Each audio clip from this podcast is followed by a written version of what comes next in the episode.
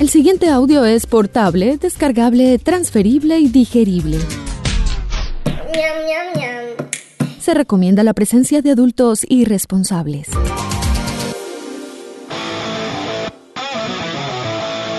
Este programa no contiene consejos para enriquecerse o hacerse famoso o fit sin hacer ningún esfuerzo. A nuestros invitados les toca trabajar, digamos que de forma orgánica. Si busca guías de autosuperación, cadenas de oración o esquemas para vender humo, continúa el scroll. Tal vez encuentre algo más abajo, o alguien, o alguno. ¿Qué tal un pastor?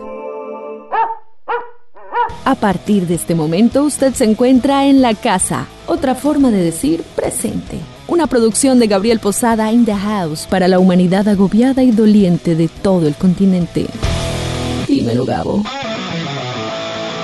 tú me introdujiste a la música, pero vos sabes bien, Gabriel, que la música luego uh, del rock vienen las bandas sonoras mm. y el amor por el cine y por los directores mm. y todo eso, y termina uno tatuándose directores de cine y músicos en la espalda, pero eso ¿Cuántos tenés ahí? Como cinco en ese panel. Seis, tengo una cinta ahí como de seis, pero eso forma la visión de uno, o sea, uh, yo pienso que no, no es igual la mentalidad de una persona que ha explorado el cine y ha explorado la música a la de una persona que no ha hecho ese ejercicio. Yo pienso que hay una gran hay un gap entre esas dos mentes y yo me siento agradecido de estar en el lado de esos amantes de la música, de esos amantes del cine que finalmente terminan también enamorándose de las culturas extranjeras, ¿sí? De los otros pensamientos.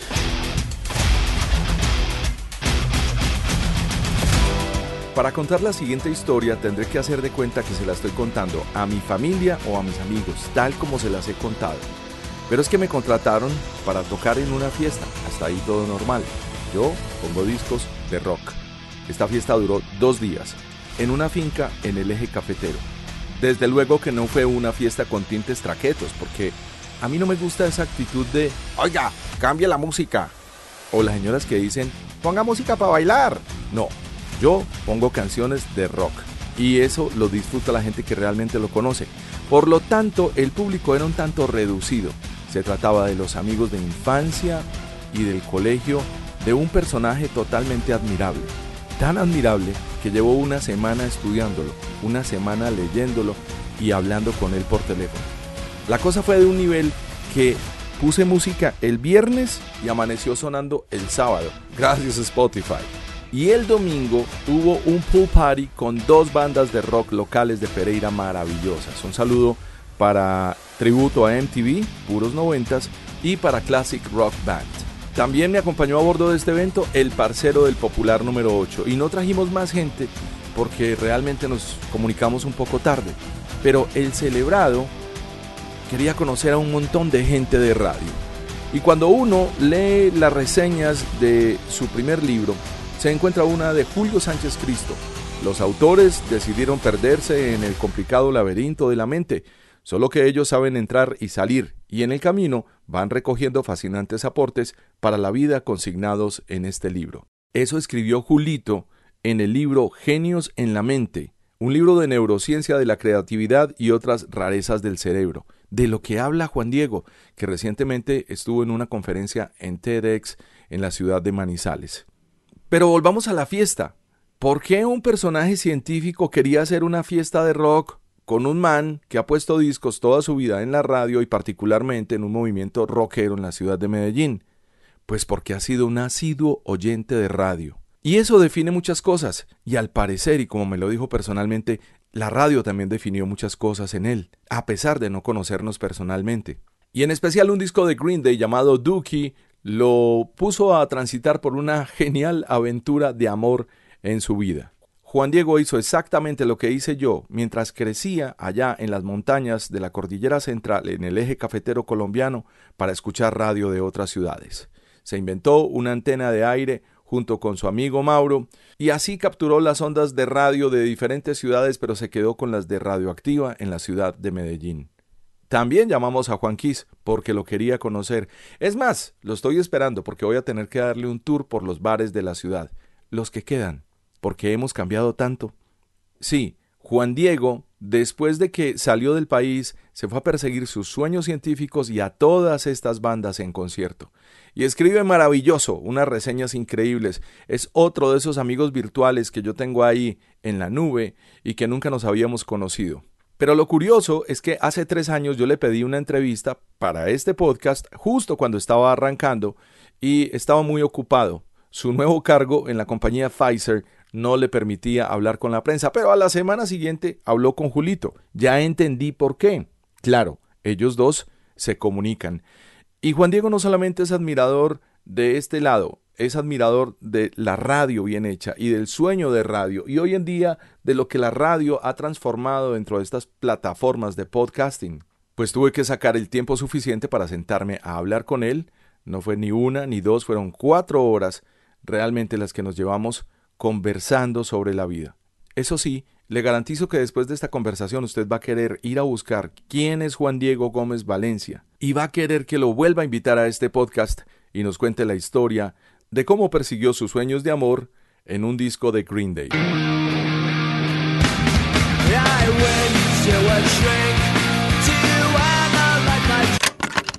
Juan Diego Gómez Valencia es miembro de facultad en la Universidad de Kettering en Michigan, donde imparte la Cátedra de Inteligencia Artificial y Vehículos Robóticos. Su palmarés científico lo condujo, en plena pandemia del COVID-19, al cargo de director mundial de ciencia y calidad de datos de la gigante farmacéutica Pfizer, con sede principal en la ciudad de Nueva York. Me imagino que se está preguntando si le pregunté sobre la vacuna. Virtuoso adepto de la neurociencia teórica, Juan Diego Gómez también ha sido investigador de la Facultad de Psiquiatría en la Universidad de Wisconsin en Madison, donde ha colaborado con estudios computacionales de la mente al lado de autoridades mundiales en el área como Giulio Tononi. Y cada uno de los pueblos que me mencionaba, o las ciudades o los países, tenía un protagonista en el rock que íbamos poniendo en el mapa. Por ejemplo, de Madison, Wisconsin, es Garbage, uno de esos grupos que nos faltó por conversar. Su curiosidad investigativa por el cerebro y la conciencia ha trascendido por mucho su esfera profesional para instalarse en lo profundo de su dimensión personal. Conciencia con SC, como me enseñó Juan Diego. Por ello, a menudo pasa de los excesos de Estados Unidos a la modestia propia de los centros de meditación de India y Nepal, donde se recluye, observando voto de silencio, en prolongados retiros vipassana. En fin, la lista de títulos no es corta. Pero esta es la conversación con Juan Diego Gómez Valencia, desde Neira Caldas, cruzando la cordillera en cielito lindo para el mundo. Y como dijo Eduardo Galeano, el horizonte se hizo para caminar. Una ilusión puede cambiar, transformar una mente. Y una mente transformada puede sanar un cuerpo, como ustedes lo han visto. Juan Diego Gómez, ilusionista de cerebros. Muchas gracias. Más Lector es tu nuevo mundo de conexión con los libros y su lectura, experiencias y hábitos. Leer, aprender y emprender. Una librería para todos los lectores y no lectores que quieran recrear y construir nuevas historias con criterio. Ven y encuentra el libro que puede cambiar y dar vida a tus sueños en Parque Comercial Florida. Y recuerda, lee un libro siempre. En San Andrés Islas, sobre la Avenida Providencia, un hotel se asoma al hermoso mar de los siete colores desde la ventana del restaurante y saluda su clima cálido desde el balcón. Se deleita con su exquisita gastronomía caribeña, más allá de la gran barrera coralina, donde miles de peces coloridos adornan el inmenso mar que define el paraíso que todos quieren visitar. Hotel Portofino Caribe, en el pasaje peatonal, entre las tiendas y los restaurantes del centro y a un minuto de la playa. Hotel Portofino en San Andrés Toda la diversión de la isla en un solo lugar. Visita portofinocaribe.com o busca las promociones en tu aplicación de reservas favorita para tus viajes de descanso, negocios o vacaciones. Hoteles Portofino Caribe. Usted se encuentra en la casa. Juan Diego, ¿cuántos años en la ciencia? Hmm, esa, esa es difícil, esa es difícil, Gabriel, porque mm, yo creo que en la ciencia llevo toda la vida, porque el científico nace desde la infancia. Bueno, de hecho todos en la infancia somos científicos, lo que pasa es que algunos lo dejamos, ¿cierto? Cuando entramos la adolescencia. En mi caso no fue así, en mi caso esa curiosidad innata permaneció y fue transversal a todas mis, edades eh, hasta el día de hoy. Entonces yo siento que este científico ha estado aquí evolucionando desde que tengo uh, razón o conciencia de mí mismo. Pero si ya nos vamos a unos cánones más oficiales, uno puede empezar a hacer ciencia de manera oficial eh, desde que se introduce en su doctorado. Eh, porque ahí es donde empieza a hacer sus primeras publicaciones en journals y todas estas cosas. Entonces, si lo vemos desde esa óptica, podemos decir que llevamos ya alrededor de 16 años haciendo ciencia dura.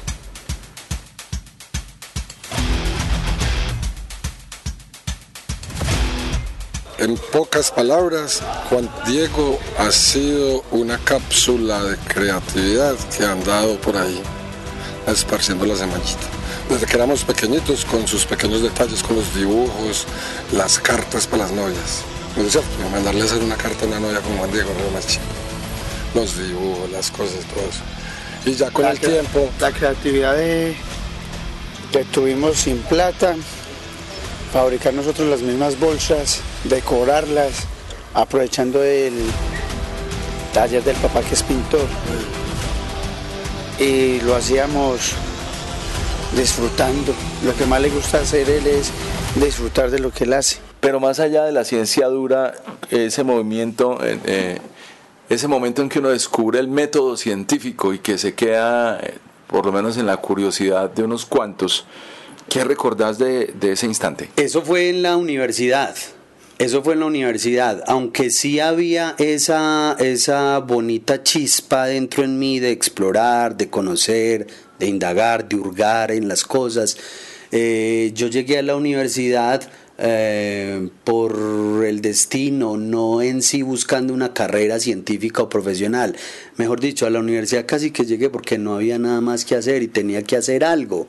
Y ya inmerso en la universidad, sí hubo una inspiración muy bonita ahí, un, hombre que, que me abrió el sendero, eh, me mostró los beneficios y los frutos tan bonitos que uno podía recoger eh, si se atrevía a trasegar el camino de la ciencia. Ahí en la universidad me enamoré del método científico, me enamoré de esa área hermosa que hoy está en boga, que es la inteligencia artificial. En ese entonces esa área específicamente me cautivó y me llevó a indagar sobre el método científico y sobre la formalidad y la rigurosidad del mismo. Entonces desde muy temprano en la universidad creo que decidí que ese iba a ser mi camino. ¿Cómo se llama ese profesor? Ese profesor fue, además de profesor, fue un uh, suegro, el, el, papá de la madre de mi hija. Entonces hay una conexión bien bonita ahí. Eh, lo conocí a él eh, por pura serendipia, porque eh, siendo novio de su hija, ella tenía su computador, él le había prestado su computador para que ella hiciera su carrera y ella a la vez me prestaba el computador a mí porque eh, pues hay que anotar que yo no tenía con qué adquirir un computador en aquel entonces. mi novia me lo prestaba y hurgando en los archivos del computador empecé a encontrar eh, sus eh, presentaciones de inteligencia artificial y ahí me empezó a decir, ven, tu papá, ¿qué es lo que hace? ¿Esto cómo se llama? Esto, ah, esto es ciencia de verdad, estos modelos del cerebro, pero en matemática, qué lindo esto. Y ahí se desprendió el amor y mi curiosidad por la ciencia. Juan Diego, eh, vivimos cosas muy interesantes en, el bachillerato, un amor por el rock impresionante, por saber de música, era como un hobby que se puede convertir tal vez después en algo de melómano en él, digamos uno de lo abandonó un poco y, no, pues fue una experiencia muy bacana, muy bonita, ahora pues bacano reencontrarse, saber que, que es una especie de, yo lo veo como una especie de de despertador de la conciencia en muchas personas eh, y, pues eso es algo muy interesante, mm, fue muy bonito todo lo que vivimos, como le digo, en bachiller, locuras que hicimos de que íbamos a sacar una revista que se llamaba La Perra, que era para, para recoger fondos como representantes del colegio. Y pues fueron épocas muy bacanas y lo siguen siendo ahora aún más bacano aún todavía.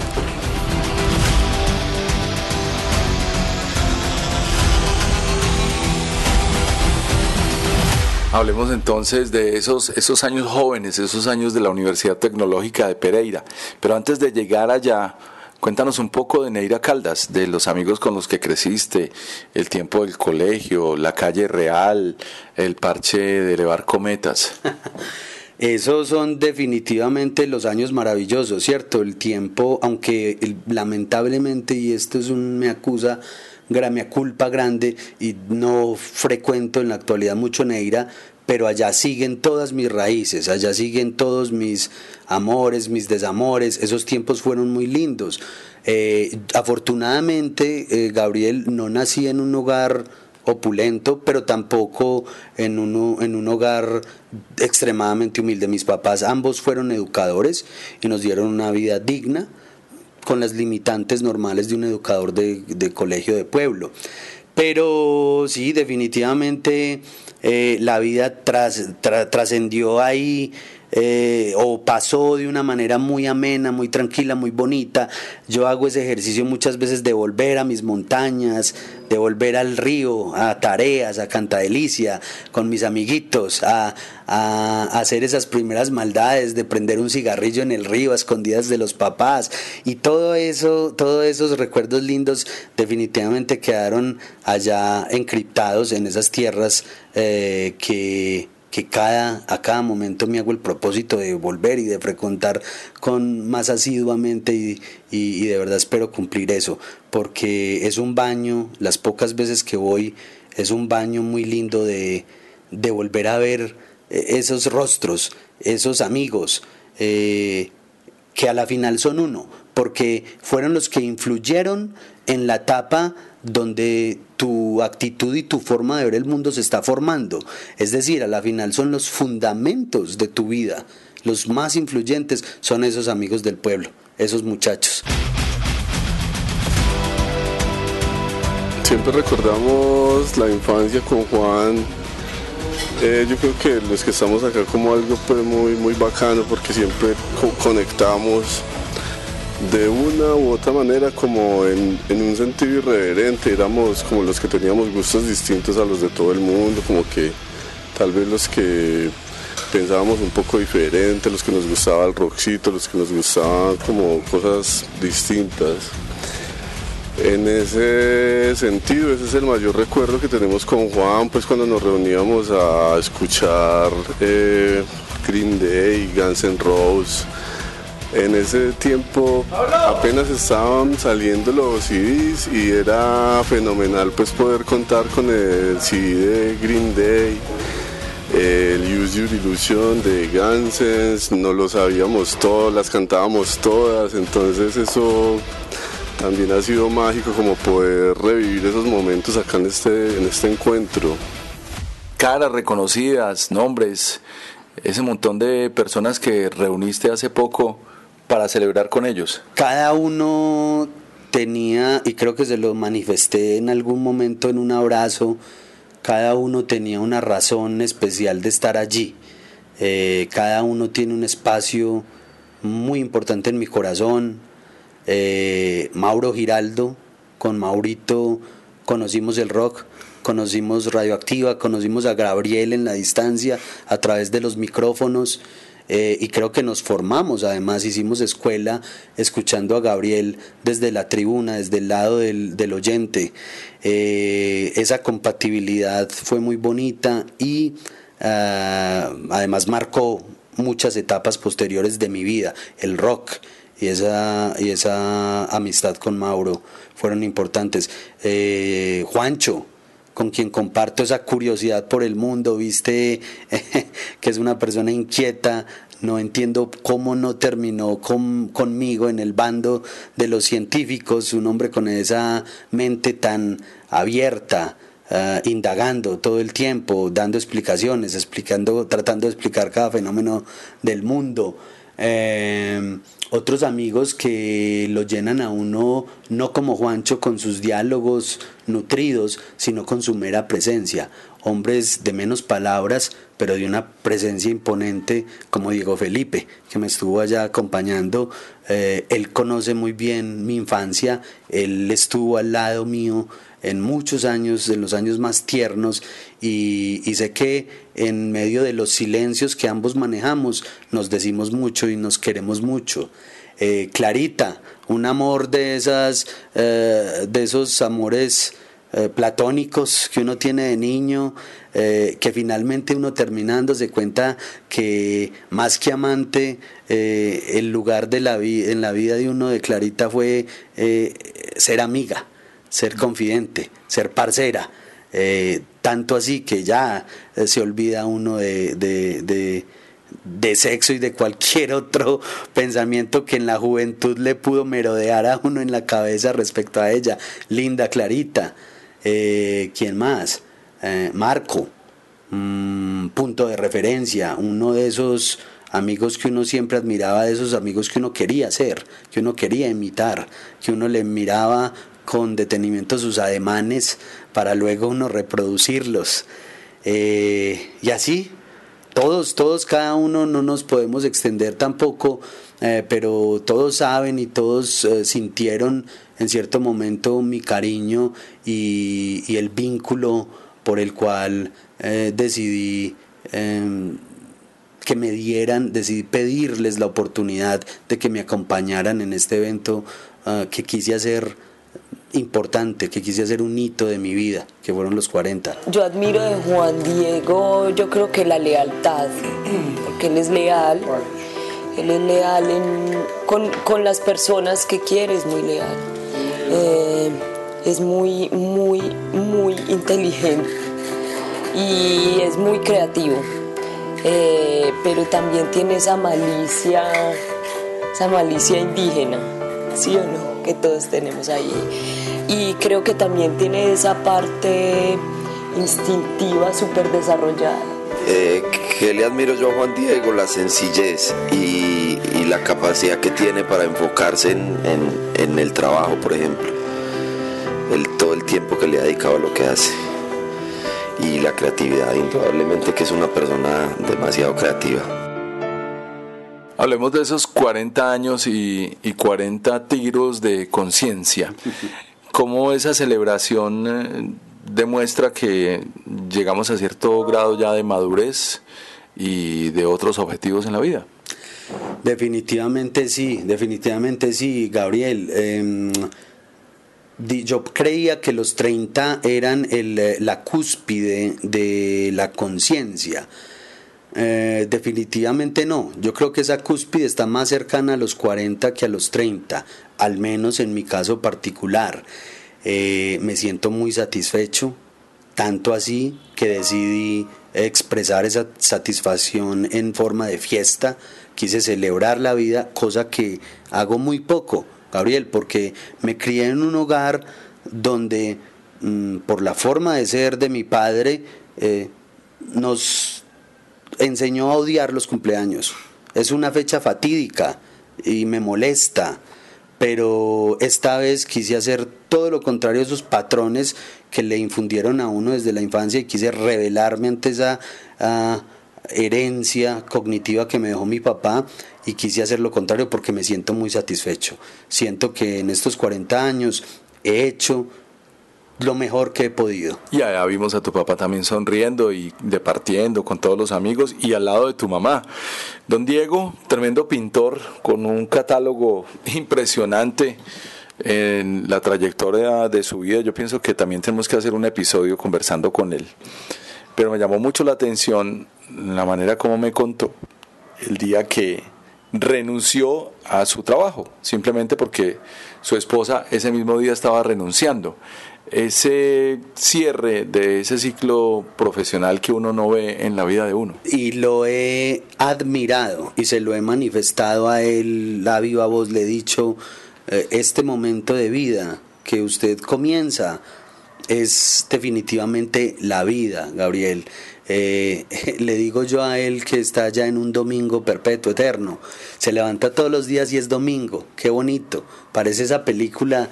Eh, ¿Te acordás esa película de la morsa, del día de la morsa? El día se repite, todos los días. Es un periodista que va a cubrir el día eh, y se levanta y todos los días es el mismo día. Bien, mi papá quedó atrapado en ese, en ese domingo perpetuo y uno... De la marmota, de la marmota.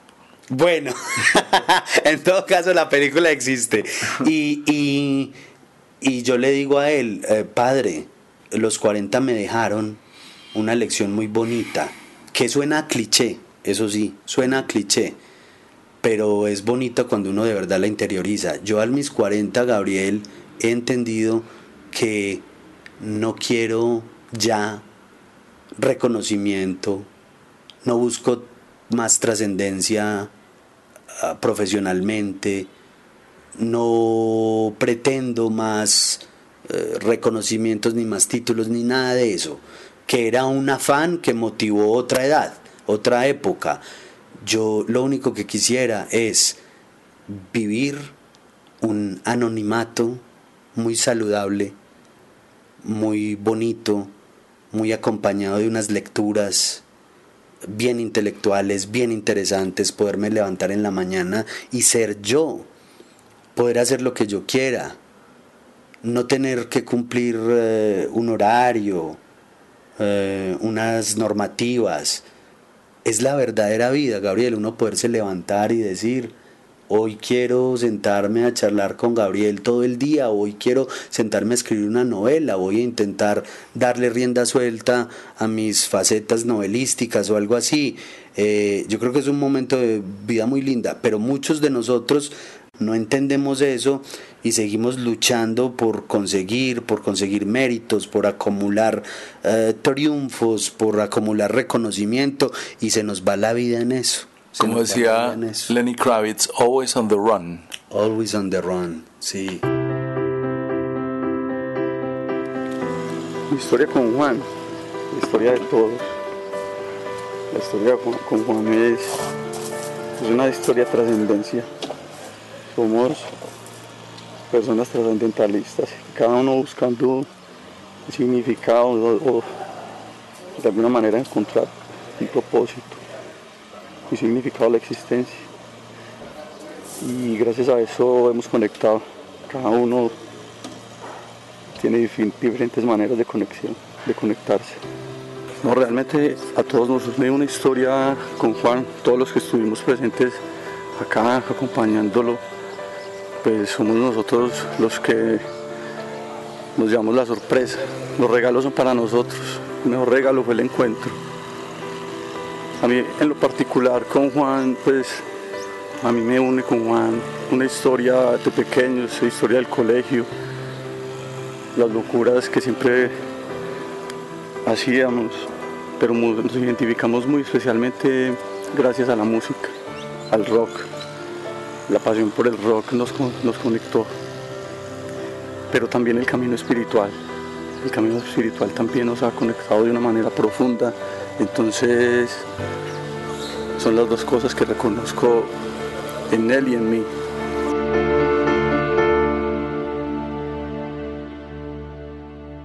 Y para una persona triunfadora como vos, que viene de tantos títulos, de tantos premios, de tanto reconocimiento, ¿cómo es un resumen de eso para el que nunca se ha encontrado con vos en, los titulares de los periódicos, ni de los papers científicos, ni nada de eso.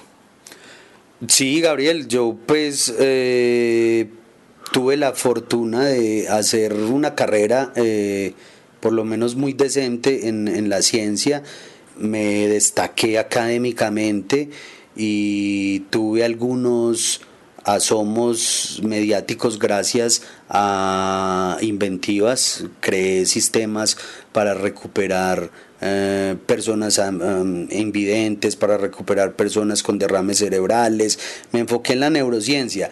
Le di un toque muy bonito a mi carrera porque de, de base soy ingeniero de sistemas, pero soy el peor ingeniero de sistemas que existe. Además odio los computadores, eh, pero fue lo que me tocó hacer y eh, lo potencialicé, lo maticé, lo combiné con mi verdadero gusto que era la medicina. Y hice una amalgama ahí que resultó muy bonita, resultó bien reconocida, resulté eh, codeándome con grandes científicos a nivel mundial como Giulio Tononi, tuve la oportunidad de trabajar con él, publicar libros con neurocirujanos, un ingeniero de sistemas que tal vez no casa en ese campo, pero sí, eh, logré sacarle algunos reconocimientos al campo de la ciencia, eh, he trabajado en los Estados Unidos, he ocupado cargos mm, reconocidos, eh, he sido asesor científico para el BID, he sido director científico del Emerging Analytics Center, he sido director mundial de datos para Pfizer eh, y así. No recuerdo cuando nos gustaba lo de las historias de, Doors, la historia de Doors, de Pamela Curson, de Parla Cheese, donde está enterrado James Douglas y era muy interesante, hay que retomar todo eso. Es una gran pasión saber de rock, eh, escucharlo y por qué no cantarlo. El colombiano promedio siempre lleva la hoja de vida en el bolsillo de atrás para sacarla en cualquier parte donde le presenten a alguien. En este momento yo le presento a Juan Diego Gómez, a mi amigo Juan Manuel Gómez y ¿cómo lo presento? Juan Diego Gómez, científico, investigador esas dos palabras resumen todo, porque ser científico es, ese es un título que muchos se adjudican, ¿sí? Esta, es casi casi como el del doctor, que muchos les gusta aportar ese título solo por formalismos. Pero el científico es una profesión muy linda. ¿Vos sos doctor? Yo soy PhD, soy doctor, sí, en neurociencia computacional. Y, y, pero eso no me hace científico. El título de doctor no me hace científico. Eh, como lo decía al principio, científico me hace la vocación, la admiración y el respeto por la ciencia. Eh, tanto como en la música tengo unos uh, rockstars de la ciencia, ¿cierto?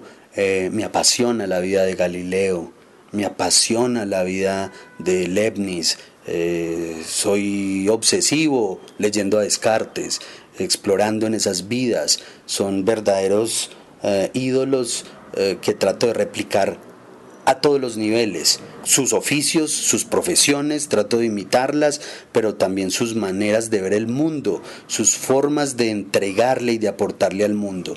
Y el título de investigador, científico e investigador, es porque sigo activo. Es decir, hay muchos científicos que se regocijan en su título, pero en realidad se salen del oficio, se vuelven más administrativos que otras cosas. Yo sigo siendo el investigador. Yo creo que en tu, en tu medio sería un poco ah, como el reportero, sigo haciendo reportaje en la calle y en tal vez en una móvil y entrevistando ah, peatones. En eso sigo, en ese oficio sigo, no me dejo eh, obnubilar por el título de científico y doctor. Y, no, yo sigo haciendo mi oficio de investigarme, a exprimir datos, a sacar, a producir ciencia, a sacar hipótesis, a testear hipótesis todos los días. A eso le llamamos mística, muy sencillo. A Juan lo conozco hace muchos años, desde la infancia en Neira muy desde la distancia, lo conocí por muchos años, hace nueve, hace nueve años lo conocí y en realidad es una persona muy talentosa, una persona muy inquieta y su amor por la conciencia lo ha llevado a obtener grandes logros. Juan es un ser que ha inspirado a muchas personas y es una persona que ama la diversidad él trata de comprender todos los comportamientos humanos y eso lo ama. Su pasión por los centros de las ciudades es muy grande. Ama salir a los centros de las ciudades, a observar las personas, a entender, tratar de entender sus comportamientos y esto lo inspira todos los días a ser mucho más inquieto y a, y a trascender en cada una de las cosas que hace. Es un hombre que todo el tiempo se pregunta, se hace preguntas, intentando tratar de resolverlas. Muchas de ellas se quedan ahí sin solución, pero es un hombre que tiene una mente extraordinaria, un hombre autodidacta, le fascina aprender nuevas cosas, su amor por la lectura es inmenso, su pasión por la poesía, es un gran escritor, es un hombre con todos los talentos, un gran ingeniero y bueno, aquí nos tiene a todos inspirándonos desde diferentes ámbitos. Hoy logró su objetivo, que era volver a sus raíces, a sus amigos, y se cumplió muy bien. Hablemos de tu trabajo más reciente. Para muchos colombianos fue una noticia increíble, maravillosa, tan grande como una científica involucrada en la misión a Marte en la NASA. Nosotros teníamos un colombiano de Neira Caldas, egresado de la Universidad Tecnológica de Pereira, eh, dirigiendo la data de Pfizer para tomar decisiones en uno de los momentos más álgidos de la humanidad, como fue la pandemia del COVID-2019. ¿Qué sentiste entrando ahí en ese momento? Gabriel, mira, esa, esa experiencia sí fue rutilante, o sea, fue conocida, fue bien sabido en, Colombia, en los medios, pero particularmente eh, mm, esa experiencia me dio oh, una visión del mundo muy inesperada. Es decir, la experiencia de Pfizer, de ese título tan rimbombante, me hizo entender que eso no era lo mío, Gabriel.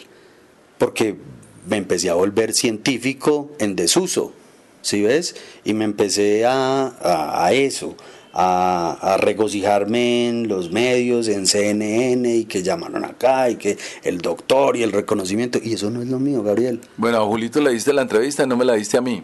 Bueno, el hombre llamó y se cogió la primicia y, y, además se la di por emoción, un golpe de emoción, porque además me metí en un problema grandísimo con Pfizer, porque Pfizer tenía que anunciar eso por su departamento de comunicaciones. Pero bueno, una semana antes de que hablaras con Julito, yo hablé con vos. De pronto sí, cierto.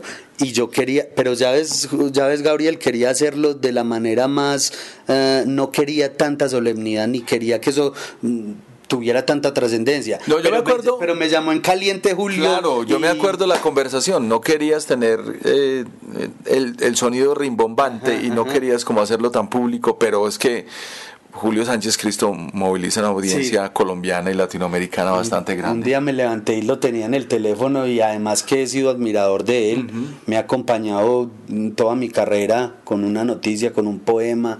Eh, de hecho, mi tesis doctoral está dedicada a él, te lo cuento entre otras varias personas, él está dedicado en esa tesis, porque me acompañó en ese proceso de formación estando fuera, toda mi vida profesional la hice afuera, entonces era mi cordón umbilical con Colombia. Entonces cuando pues, ya lo tenían, ah, ah, aunque en otras ocasiones él ya me había hecho alguna entrevista corta, pero esta parecía muy importante y muy emotiva para él y, dije, bueno, hagámoslo. Pero volviendo al punto, me enseñó Gabriel que esos títulos tan... Ah, y volvamos a usar la muletilla tan rimbombantes, finalmente lo aíslan o lo desconectan a uno de su pasión, de la de investigador. Termina siendo un señor uh, de escritorio. Manejando de escritorio, manejando gente que sí estaba haciendo lo que yo quería. Y me ayudó mucho a reflexionar y me ayudó, me ayudó a entender, a conectar la idea de lo que hablaba con mi papá, de que yo ya no busco eso. Bueno, pero al otro lado salió la vacuna de Pfizer, digamos que entre las primeras, pues, porque recordemos que la China fue una de las primeras soluciones, Johnson y Johnson y Pfizer, diríamos el top 3. Correcto, sí, y fue un proceso lindo y fue enriquecedor. Me hubiera gustado más vivirlo en el laboratorio, no en el escritorio, pero bueno, eh, es un proceso grande con la FDA, una experiencia valiosa, muy bonita, y, y, uno tiene que aprender de todo en la vida.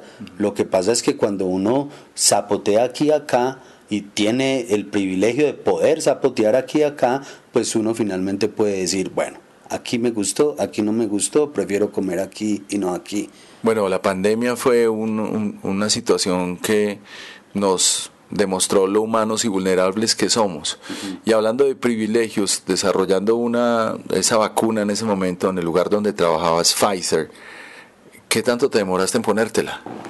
No, eso fue inmediato porque para empleados y eso había esa prioridad y pues no lo dudé, eso sí, nunca, porque también nos demostró la, la, la pandemia esa capacidad de alucinar, de alucinaciones colectivas que... De desinformarnos. Ave María, entonces, mm. no, por ese lado sí, siempre la certeza y la, además la, la, la, la fe en la ciencia, que no nos puede faltar, mm. porque la, estamos aquí hablando tú y yo gracias a la ciencia, no gracias a la religión ni a ningún otro método de pensamiento, sino a la ciencia. La ciencia solo se puede refutar con mejor ciencia. Gracias, Mark Zuckerberg, por juntarnos. es la mejor manera de refutar la ciencia y entonces nunca, nunca entré, me vacuné y, todo como debía ser. Ya hoy en día nos podemos inclusive hasta burlar de todos esos chips que nos intentaron instalar y de ¿Y qué pensabas en ese momento que te vacunabas allá, detrás de la cordillera central, Neira Caldas? ¿Qué pensaba al momento de vacunarme? Que había que seguir trabajando en eso precisamente para extender hacia poblaciones tan vulnerables como Neira Caldas. Ese es también un aspecto muy bonito de la ciencia. Eh, yo, por ejemplo, eh, cuando me vacunaba, al momento de vacunarme y toda mi vida profesional he sido un eh, científico Mm, que le gusta impactar la población. Yo no soy un científico cuyas ah, hipótesis se quedan en un laboratorio o se quedan encriptadas en una fórmula matemática. Mi investigación siempre ha sido investigación práctica, más que teórica. Mi investigación siempre va y entra en la población vulnerable y ayuda eh, de una manera ostensible a la población. Entonces, esa fue una parte muy bonita, saber que uno estaba colaborando al desarrollo de algo que finalmente iba a tener un impacto, pues del cual todos ya sabemos eh, eh, sus bondades y sus beneficios. El cerebro pesa tan solo 3 libras y sin embargo es el sistema más complejo que conocemos en todo el universo solo comparado con el universo mismo. Tiene decenas de miles de millones de neuronas y cada una de estas neuronas es tan compleja como la ciudad de Nueva York. Tiene cientos de millones de conexiones y está la densidad que si tomamos un centímetro cúbico del cerebro, allí encontraremos más conexiones que estrellas en toda la Vía Láctea. Juan, es un privilegio estar en tu biblioteca escudriñar algunos títulos que podríamos tener en común, algunos personajes que también podríamos coincidir, pero hay cosas que a mí jamás se me cruzarían por la cabeza. No tengo una sola, un solo tema de Carl Sagan con Cosmos. Eh, probablemente eh, nunca he tenido en mis manos un libro de Steven Pinker. Eh, de pronto coincidimos por ahí en, en varios, pero uno que sí me llama mucho la atención es el que escribiste en compañía de William Omar Contreras, que se llama Genios en la Mente.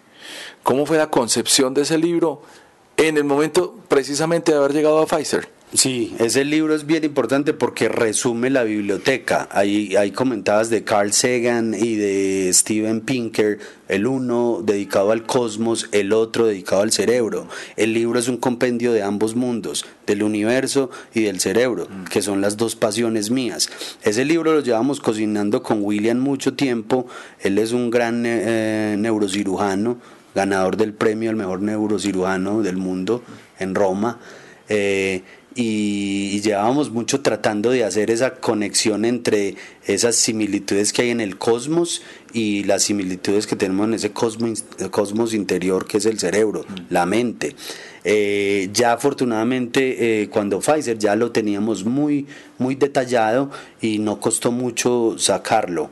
Eh, ha sido muy satisfactorio eh, siempre recibir un mensaje de alguien que está valorando el trabajo de uno, o alguien que está, que le manda un email a uno diciéndole no sabes cómo me ha abierto la mente esta lectura que estoy haciendo este capítulo, eh, porque a la final era el fin. Eh, genios en la mente es de lo que sufrimos todos, de lo que padecemos todos. El título es un poco una analogía cuando tú decís, por ejemplo, tienes lombrices en el estómago. Mm. Eh, todos tenemos genios en la mente, lo que pasa es que pocos los reconocemos. El libro es una metodología de cómo reconocer tus genios, los genios que guardas en tu mente. Y eh, para un adelanto así breve, mm, es a través de la rareza, porque tú sabes que la peor enfermedad del planeta es eh, no la corrupción política, es la normalidad. Todos queremos ser normales. Todos somos adictos a ser normales. No, yo no, y no tengo amigos normales tampoco ah, como vos. Son, son excepciones muy valiosas porque el resto la gente tiene la adicción a ser normal, Gabriel. Y la tiene porque el cerebro es un cerebro social mm. que necesita el reconocimiento de los demás, necesita ser incluido. Aceptación. Aceptación. El, el, el aislamiento social o el rechazo produce dolor emocional mm. que es igual, o se interpreta igual que el dolor físico. Entonces es casi que por la misma naturaleza del ser humano que tratamos de ser humanos, de ser normales, perdón. Para estar dentro de la norma. Dentro de la norma y aceptados y embebidos en una sociedad eh, rígida. La rareza y la rareza la evitamos. ¿cierto? Porque si yo soy raro, me van a juzgar. Entonces nuestras rarezas nos las guardamos, pero cuando las expresamos es cuando brotan los genios que tenemos en la mente. Es un libro muy bueno. Pues tan bueno que quedó entre los tres libros más importantes de la Feria del Libro de hace un par de años en Bogotá. Sí, señor, esa fortuna tuvimos y además que está reseñado por a ver, unas personalidades que nos lo reseñaron, lo leyeron y les gustó Steven Pinker. Eh, uno de los 100 personas más influyentes del mundo, está aquí Orlando Ayala, vicepresidente de Microsoft, mano derecha de Bill Gates. Lo leyó, le encantó. Y está aquí también Julio Sánchez Cristo, que nos emitió un, bonito concepto sobre el libro, pero bueno, más allá de eso, eh, eh, los invito a leerlo, a hurgar en sus páginas y sin importar lo que otras personalidades digan, eh, dar ustedes mismos un concepto del texto. ¿Eso es una aventura escribir o ya lo habías hecho antes? ¿Qué tanta relación tienes con las publicaciones? Publico a nivel científico mucho, papers científicos, mm. pero literatura como tal, eh, no, obviamente nunca lo había hecho, pero es apasionante, Gabriel. Es apasionante porque este libro además es un compendio de arte, de ciencia, de mitología, de religión. Eh, entonces, puede uno ahondar en todos los temas que le apasionan a uno, concentrarlos de manera literaria, con cierto estilo bonito. Para mí fue un ejercicio hermoso, que repetiría, si tuviera tiempo lo repetiría eh, noches enteras dándole, y finalmente es un hijo. Eso, eso también es un cliché, pero no, sí, sí es un hijo. Totalmente. Tú lo reconoces desde los primeros tintes, las primeras ideas que plasmaste. Eh, me encantó. Me pareció muy bueno. Este no es el único hijo que tienes con, con el doctor Contreras. También hay unas personas por ahí que han mejorado su calidad de vida gracias a un experimento en el cual participaste. Cuéntanos un poco de esa experiencia de reducir esa fatiga y esa angustia del Parkinson a través de un diodo. De un electrodo, Gabriel. El, el, el, sí, te lo contaba ahorita fuera de los micrófonos. Eh, el, el, Parkinson, pues de una manera muy rudimentaria, obviamente podemos entenderlo como un cortocircuito, una electricidad que está constantemente enviándote señales a tu mano para que se mueva en este constante tic. Y tú lo que haces es entrar con un electrodo eléctrico y ponerle una corriente inversa inmediatamente aniquilas esa, esa corriente defectuosa y la persona se estabiliza. Es una maravilla, es un electrodo mínimamente invasivo, lo instalamos 90% guiados por el computador, inteligencia artificial, modelos eh, de visualización, entramos al cerebro del paciente despierto, dejamos ahí implantado el electrodo y el paciente puede tener una vida normal. Una batería que le instalan ustedes a la persona para que este electrodo funcione dura cinco años. ¿Y eso qué implica? Tiene una vida promedio de 5 años, la batería se instala en el pecho, se hace una incisión, va al pecho y se conecta con un cable subcutáneo hasta el electrodo del cerebro. Cada 5 años es la vida promedio de la batería y hay que cambiarla. Es una operación que se puede volver rutinaria, abrir de nuevo, eh, sacar, reemplazar y coser. Nada del otro mundo. Yo preferiría mejor un bolsillo en la camisa para echar esa vaina. Así es, así es. Pero la, la, la batería es biodegradable, es un producto muy costoso, eso lo, lo hace el Boston Scientific. Y, y, bueno, no, hasta el momento funciona, la solución es bien, ah, inclusive con ese percance, por así llamarlo, pero no, los pacientes, un paciente con Parkinson prefiere de lejos tenerse que cambiar esa batería cinco años que ten, padecer ese, ese, ese trauma que es esa enfermedad. ¿Eso fue un prototipo o ya hay varias personas o muchas personas en Colombia circulando por ahí resolviendo ese problema? Sí, no, Gabriel, esa es, una, esa es una cirugía totalmente establecida en el mundo, se llama Deep Brain Stimulation, estimulación cerebral profunda, y es totalmente eh, accesible inclusive ahora en el, en el sistema de salud colombiana está totalmente accesible y son miles de personas. Creo que William opera semanalmente entre 5 y 10 personas. Juan, ese no es el único prototipo ni el único experimento exitoso que has tenido. También sabemos de uno de estimulación para personas invidentes a través del sonido. Cuéntanos un poquito de ese y de otro eh, también de eh, ayuda a personas que han perdido eh, miembros eh, de su cuerpo, etcétera. Gabriel, lo que pasa es, a ver, otro cliché, es que el cerebro es la máquina más compleja del mundo, del universo, y cuando uno la logra entender, eh, eso tiene unas consecuencias maravillosas. Tú sabes que nosotros no vemos con los ojos, nosotros vemos en realidad con la corteza cerebral. Los ojos son simplemente un, un receptor de luz, ¿sí?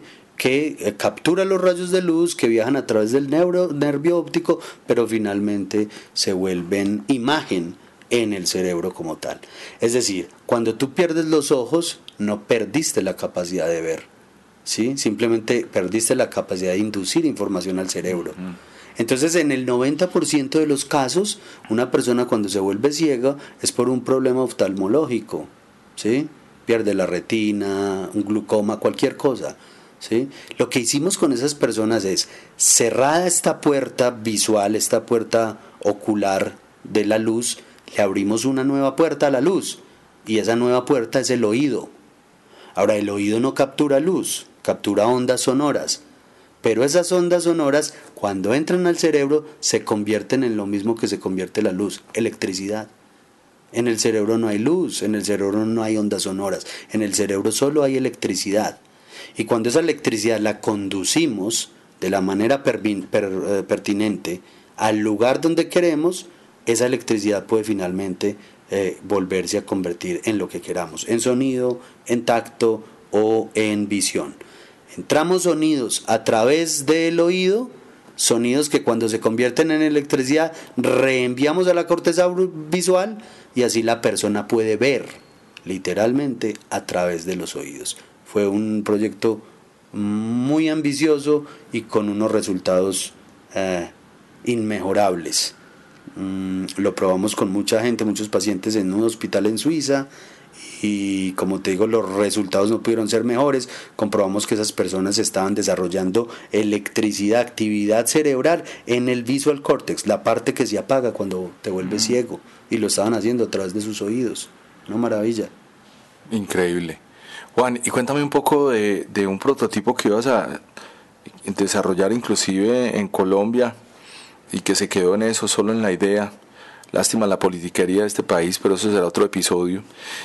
Cuéntanos de un prototipo para que las personas que han perdido eh, extremidades, en este caso, tuvieran un estímulo. Mm, es lo mismo, es el mismo principio, es trick the brain. Tú tienes que engañar al cerebro. Y, es lo, y cuando lo engañas, él es prodigioso. En el caso de los ciegos lo engañábamos, haciéndole creer que las ondas sonoras en realidad eran lumínicas. Y así lo engañamos y él produce la visión. En este caso, la persona que sufre la amputación eh, padece en el 90% de los casos de un síndrome que se llama el síndrome del miembro fantasma. El miembro que ya no está, no está, pero sigue enviando dolor al cerebro. Entonces lo que hacíamos era tratar de relajarlo como con un holograma. Le mostrábamos al cerebro un holograma del brazo para que el brazo para que el cerebro creyera que el brazo aún estaba ahí y que lo podía relajar y lo podía destensionar al gusto. Entonces lo que hacíamos era leer las señales cerebrales de motrices de la persona para saber cuándo quería mover el brazo y así entonces el brazo holográfico reproducía esos movimientos y convencía al cerebro de que el brazo estaba ahí, que no había problema y que el brazo se podía relajar, destensionar y así se curaba del dolor al que estaba sometido por, por medio del miembro fantasma. ¿Y por qué no trascendió esa idea a un prototipo? Esa sí, no, esa sí trascendió, Gabriel. Esa, esa idea está hoy en día eh, instalada, funcional en varios centros de rehabilitación en los Estados Unidos. Eh, esa idea sí, yo me tuve que desprender de ella mm, para la compañía para la que trabajaba en ese momento, hicimos un acuerdo y ellos sí la distribuyeron en varios centros, sobre todo militares de rehabilitación. Es funcional. El prototipo con HoloLens, que es el computador holográfico, sí que tiene funcionalidad en los Estados Unidos. ¿Y por qué no funciona en Colombia? Bueno, aquí ya sabemos que hay otros intereses, la ciencia no es una de las prioridades del sistema en Colombia y siempre que intentas hacer ciencia aquí en Colombia pues se permea de otros intereses non santos y terminas haciendo eso, llevándote tus ideas a otro país, lamentablemente. ¿Te consideras un cerebro fugado de Colombia, Juan? Pues es que literalmente lo soy, Gabriel. ¿Cuánto no diera yo por, eh, por poder estar compartiendo mis conocimientos aquí en Colombia? Pero pues no se puede, no se puede. Entonces, hace muchos años vivo radicado en los Estados Unidos y Colombia lamentablemente es simplemente el lugar donde vengo a, de paseo y a relajarme. Entonces, pues literalmente sí, soy una persona que se tuvo que... Eh, fugar, tuvo que trascender sus fronteras e ir a trabajar a otras partes, lamentablemente en todo sentido, porque además soy profesor de inteligencia artificial y de, y de autonomous driving, eh, pero en la Universidad de Michigan, porque tampoco hubo mucha acogida acá en Colombia cuando presenté mis hojas de vida a algunas universidades. Ya tenían puesto esas plazas, ya tenían doliente, entonces en Estados Unidos sí me abrieron la puerta académicamente también. Y esa historia sí que la hemos escuchado repetir. En medio de esos paseos, de ese relax y de ese venir a redescubrir Colombia, también muchas conferencias. Te vimos en TED Manizales, por ejemplo. entendemos que has estado dando conferencias no solamente pues en estas ciudades colombianas, sino en otros lugares. ¿Qué tanto disfrutas el compartir con un gran auditorio ese conocimiento? Gabo, es, es mi gran pasión. De hecho, yo te voy a decir una cosa. Gran parte de mis finanzas se soportan en ese ejercicio. Mm. Además es gratificante porque es que, que, le paguen a uno por hablar y por... por eh, poner discos, por ejemplo. es muy rico, es, muy, es, es, es, es demasiado gratificante y modestia aparte pienso que lo hago muy bien y, pienso que lo hago muy bien por el feedback tan bonito que tengo eh, cuando hago una conferencia. Me conecto con el público y cuando hablo de ciencia me apasiono y esa es la clave para, para la elocuencia, la grandilocuencia y uno... Uh, hacer que sus ideas trasciendan, es hablar sobre lo que le apasiona. Eh, tengo también unas metodologías muy disruptivas, no soy el clásico presentador con unas diapositivas leyendo diapositivas. Eh, trato de esmerarme en eso, en hacer un, de mis charlas y mis conferencias un momento de aprendizaje continuo y, y de un derroche de creatividad. Mm, por cuestiones laborales mm, llevo desconectado. La última conferencia que di fue para Presidencia de la República eh, hace ya un año. Eh, pero hay que volver, hay que volver. Ese ejercicio y el ejercicio de la escritura son ejercicios que no se pueden dejar enfriar. Hay que estar constantemente tibiándolos.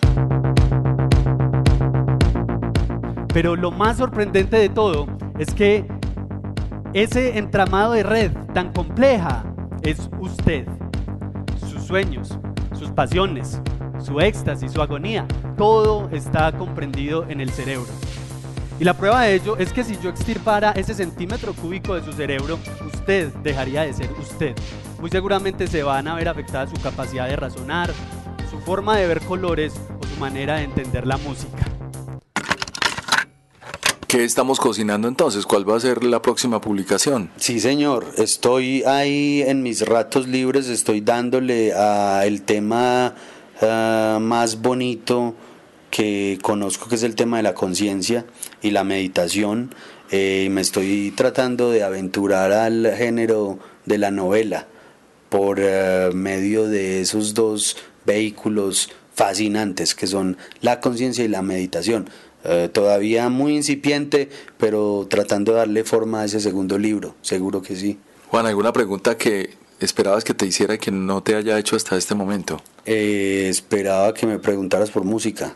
Lo que pasa es que me vuelvo muy monotemático, pero ya tuvimos tres días para hablar de música hasta que nos aburrimos. Sí, sí, es verdad. Esa sí es una... Hay, hay, bueno, y tú me debes entender muy bien este punto, Gabriel. La música fue una pasión y no sé si me equivoco, un poco como lo fue para ti, respetando obviamente las diferencias, eh, pero es una pasión que no fue hacer música, sino escuchar música. Es lo que pasa cuando tú ves un artista, un pintor o un crítico de arte. ¿Cierto? Ambos se apasionan por el arte, pero el uno es del quehacer, el otro desde un punto más reflexivo, más crítico, más bonito. La música, porque a veces me han preguntado, pero si tanto te apasionó la música, ¿por qué no hiciste música? Porque no tengo talento de tocar nada, no, no soy, nunca intenté ni se me pasó por la mente crear música, pero sí escucharla. Eh, me considero un buen melómano. Yo vi la imagen de una operación cerebral consciente, el paciente, y está tocando un violín. Yo creo que eso reduce en pocas palabras esa idea. Claro.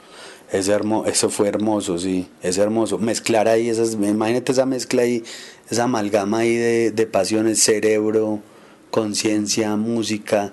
Director de la banda sinfónica de Bucaramanga, padecía un Parkinson tremendo. Y pues se nos ocurrió llevarlo con William a, operarlo, pero entonces el ejercicio siempre le decimos a la persona levante la mano para medir si el pulso ya está mejorando. Y se, nos, se, le ocurrió a William, esa idea fue de William, hay que darle el crédito de ponerlo a tocar su violín, que ya no lo podía hacer desde hace muchos años, porque su deterioro eh, en la motricidad ya era severo. Y sí, señor, volvió a reconectar con su violín y volvió a tocar en pleno quirófano durante plena operación. ¿Y cómo fue ese instante? ¿Cómo te sentiste? ¿Hubo lágrimas o no? Hubo lágrimas, claro, eso es muy lindo. Eso es una, pues el mero hecho de ver a una persona recuperarse de algo como eso es, es muy bonito, es muy emotivo. Y si ya además le adornas ese, ese componente, le pones ese componente, eh, ese romanticismo musical y eso es genial, es algo muy bonito, es, muy es otra de las grandes satisfacciones de hacer ciencia. En próxima entrega de este podcast nos tienes que dedicar un episodio a contarnos la historia del álbum Dookie de Green Day y por qué la canción Basket Case es tu canción favorita. Sí, señor, algún día hacemos ese. Eso es una historia de amor, además. Es una historia de amor eh, con tintes de fracaso en el campo del amor, pero con muchos triunfos en el campo intelectual y, en muchos otros aspectos de mi vida. Fue una lección eh, de crecimiento.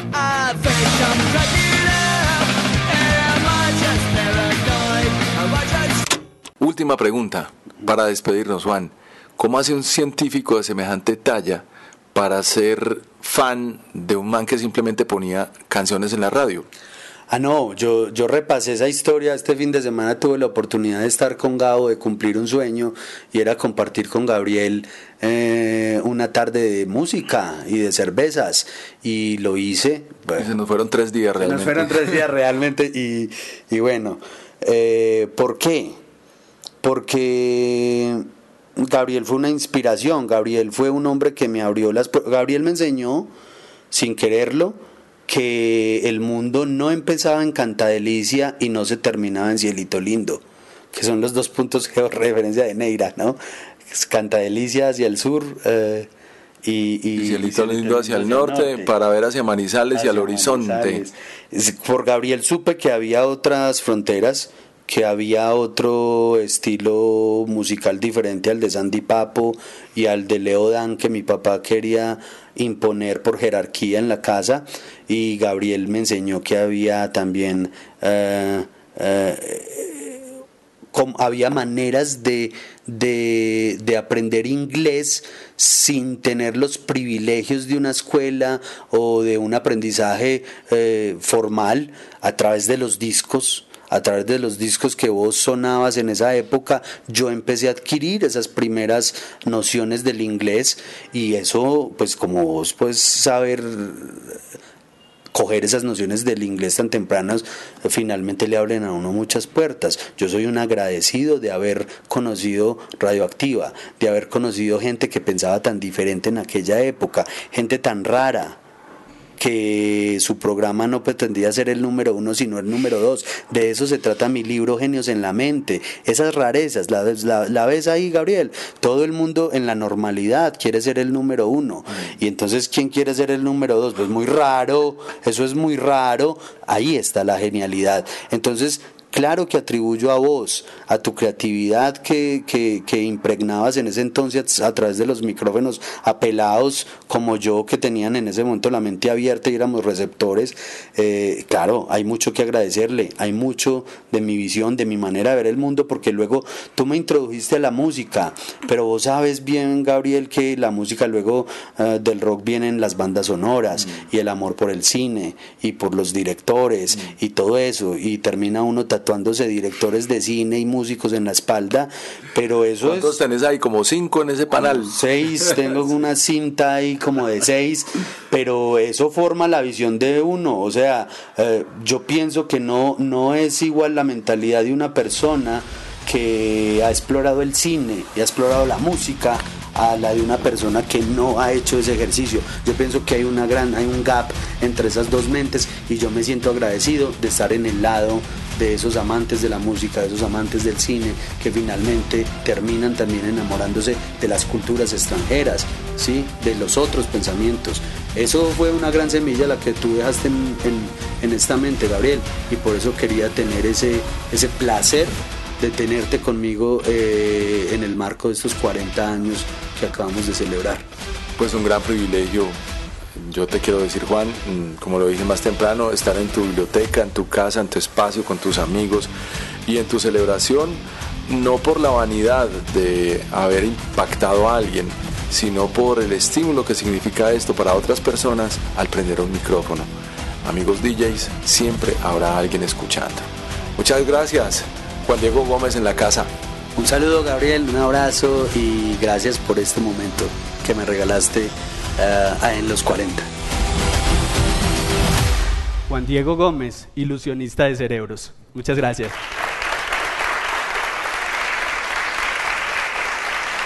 Sabemos que hay una explosión sonora en la nube. Ahora todos tienen un podcast.